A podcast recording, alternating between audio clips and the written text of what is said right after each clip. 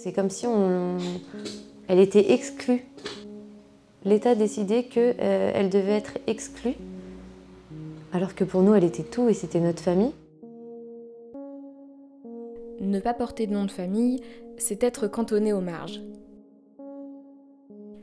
En 1980, l'anthropologue Françoise Zonabend écrit dans un article intitulé Le nom de personne, priver quelqu'un de son nom, c'est le rejeter dans le néant, hors de la communauté des hommes qui tous et partout portent un nom. Dans les noms s'inscrivent les multiples facettes des réalités sociales. Ainsi, se nommer, être nommé, c'est donc faire partie de la communauté.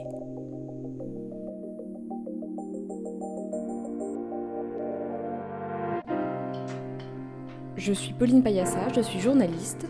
Vous écoutez Le nom des gens, un podcast lesjours.fr.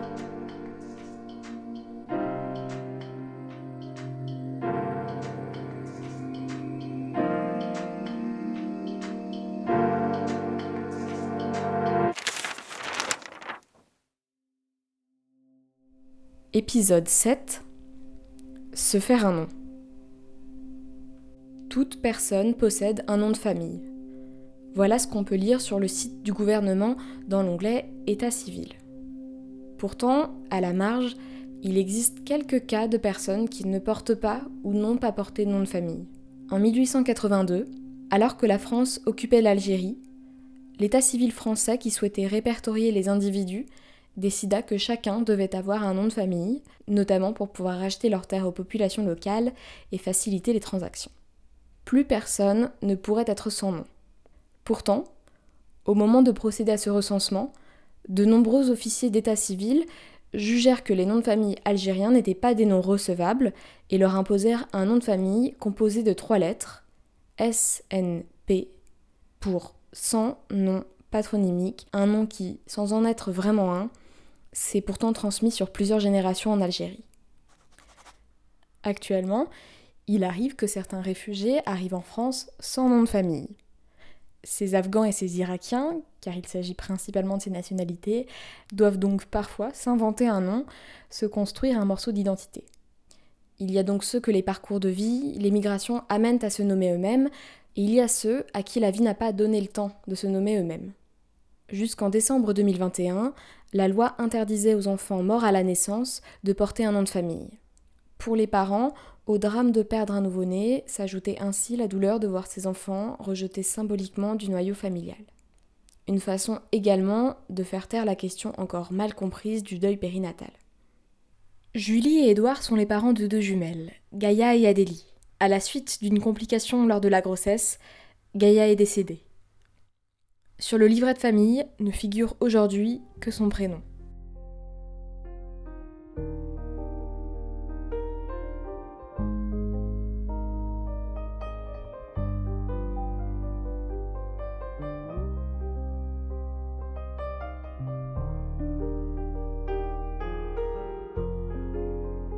Ben, je pense que notre projet de fonder une famille, il datait déjà depuis un petit bout de temps, parce que ça faisait déjà 8 ans qu'on est 7, ans, 6 ans et demi, ouais, 6 ans et demi.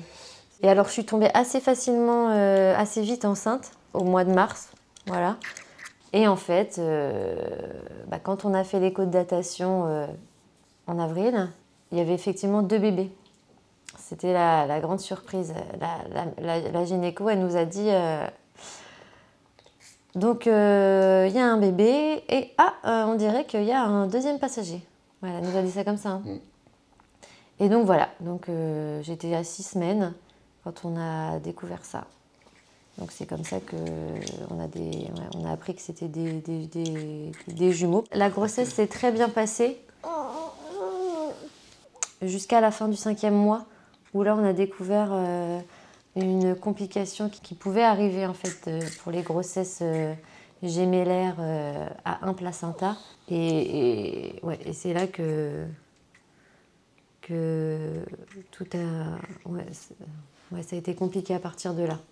On a dû euh, faire euh, une intervention, passer, euh, faire une fétoscopie en fait, pour brûler les vaisseaux qui communiquaient entre les deux bébés et qui entraînaient un déséquilibre au niveau de la circulation sanguine et faire un drainage amniotique. Et alors à partir de là, euh, ça a été compliqué. Alors l'intervention s'est très bien passée, mais euh, c'était un suivi euh, toutes les semaines. J'étais hyper fatiguée suite à cette intervention-là. Il fallait pas beaucoup que je bouge. Du coup, on était moins serein. Quand on a su que le syndrome était là, on savait que ce qui les sauverait vraiment, c'est la, la, naissance, quoi. Ce qui les épargnerait vraiment, parce que jusqu'au bout, il y a un risque. Pas que soit on perd une, soit on perd les deux.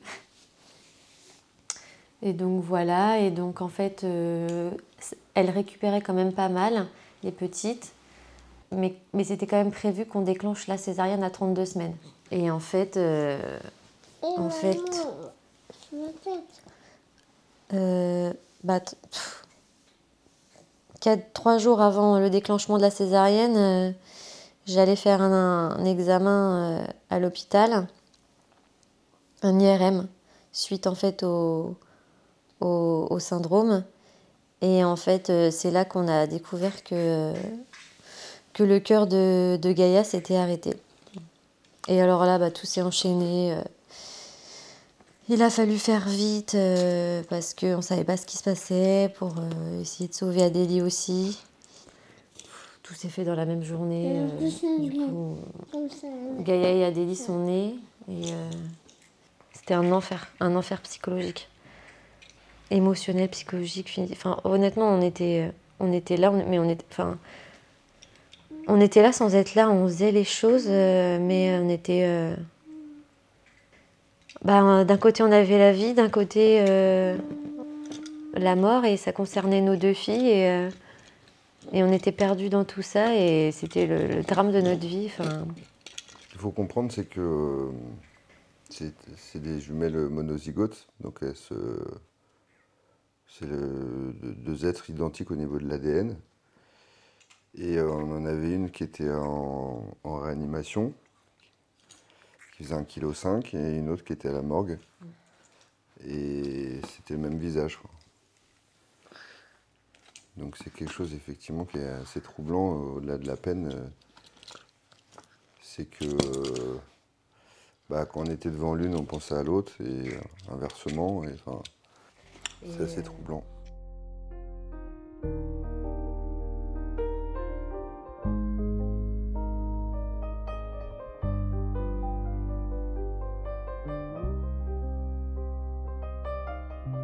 On, s'est retrouvés face à, à aussi euh, l'administratif. C'est là qu'on a appris que en fait, euh, notre fille euh, décédée euh, avant la naissance, avant la naissance, ne pouvait pas porter notre nom. Quand vous avez un bébé qui est mort-né, euh, c'est pas une obligation, mais vous avez la possibilité de l'inscrire sur votre livret de famille. seulement, il est inscrit que avec ses prénoms, sans nom de famille. Et euh, il a marqué la date de décès. Il n'a pas marqué la date de naissance, en fait, vous voyez. Et, et, ça, nous a, ça nous a un peu abrutis, quoi. Enfin... moi, ça m'a assommé, quoi. Il n'y a pas d'autre hmm. mot, quoi. C'est de quel droit une loi nous empêcherait de donner un nom à notre fille Ouais, on est assez choqués. C'est comme si on... elle était exclue. L'État décidait qu'elle euh, devait être exclue alors que pour nous, elle était tout et c'était notre famille. Et euh, bah, pour moi, je vois ça vraiment un peu, euh, enfin, au niveau administratif, comme si c'était un humain de seconde zone. quoi. C'est-à-dire qu'il y a les humains qui ont le droit d'avoir un nom et et as ceux qui n'ont pas le droit d'en avoir parce que. Euh, Mais parce que quoi, en fait? Moi, c'est ça qui m'a choqué. Parce que quoi? Parce que. Ouais, ça nous a énormément perturbés. Ça a été très compliqué parce qu'en plus, quand on a organisé, dû organiser les obsèques, non, mais disons qu'on s'est retrouvé face à une incohérence totale. C'est-à-dire que bon, nous, on n'est pas mariés, on n'est pas paxés. Et euh, quand on a voulu euh, acheter une concession au Père Lachaise, euh, on ne pouvait pas le mettre au nom de notre fille parce qu'elle n'avait pas de nom de famille. Et puis, bah, nous, il fallait que ce soit une concession familiale. donc, en fait, ce qu'on a fait, c'est que on l'a quand même acheté à son nom à elle, et, euh, nous, on était les héritiers. pour qu'il y ait nos deux noms de famille qui soient liés à, la sépulture.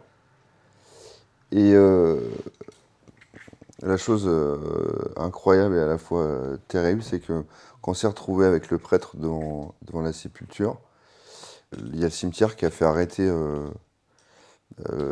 la cérémonie parce qu'ils nous ont dit ah mais euh, il y a quelque chose qui va pas, euh, le cercueil n'a pas le nom de famille de la sépulture. Déjà ça avait été dur pour nous de ne pas pouvoir euh, mentionner ces noms. Et on leur a dit mais vous êtes cons ou quoi? Enfin, Nous c'était notre souhait que notre fille ait notre nom de famille et la loi nous en a empêché, puis maintenant vous allez nous dire qu'on ne peut pas enterrer notre fille parce qu'elle n'a pas notre nom de famille. Enfin, c'est invraisemblable.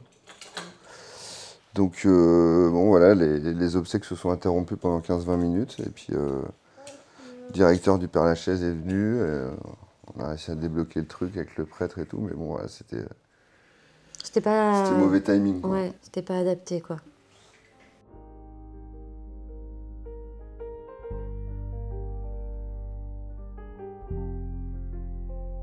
En décembre 2021, la loi a fini par changer et permet désormais de nommer ses enfants une opportunité dont Julie et Édouard comptent bien s'emparer.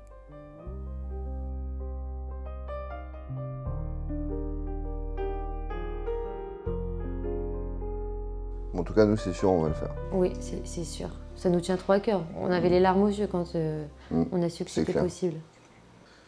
C'est sûr que c'est une étape importante qu'on a bah, envie de faire. On a hâte de le voir apparaître sur le livret de famille. Bah, moi, je, pense que je, je vais pleurer.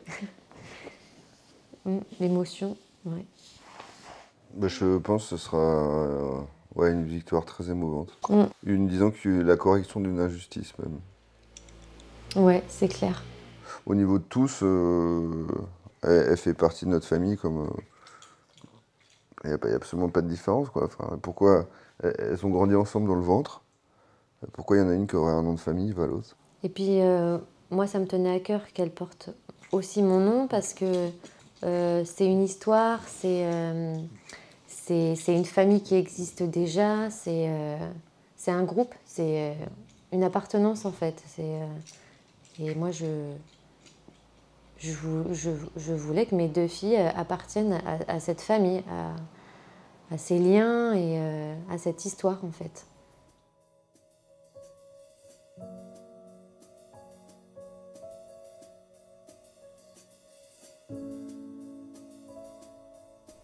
Même si le nom ne suffit pas à cerner entièrement l'individu, il se révèle souvent être un objet social et intime rempli de sens. Face à la rigidité des institutions, à la violence peu importe sa forme, le nom peut aussi devenir un lieu de résistance, un moyen d'exister en tant que soi aux yeux du monde.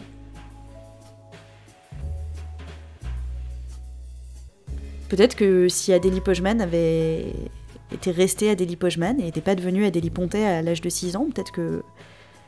enfin, on n'aurait peut-être pas eu les mêmes vies. C'est un peu comme s'il y avait un double. Cette démarche-là, c'est une démarche politique, euh, même si c'est intime. Je veux, euh, l'idée c'est que euh, je puisse ajouter un nom d'origine cambodgienne à mon nom français.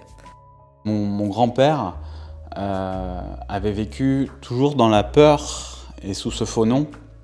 Il était terrifié à l'idée que ça se reproduise, il était terrifié à l'idée qu'on le prenne pour un juif. Et c'est la, motivation pour laquelle il a changé de nom.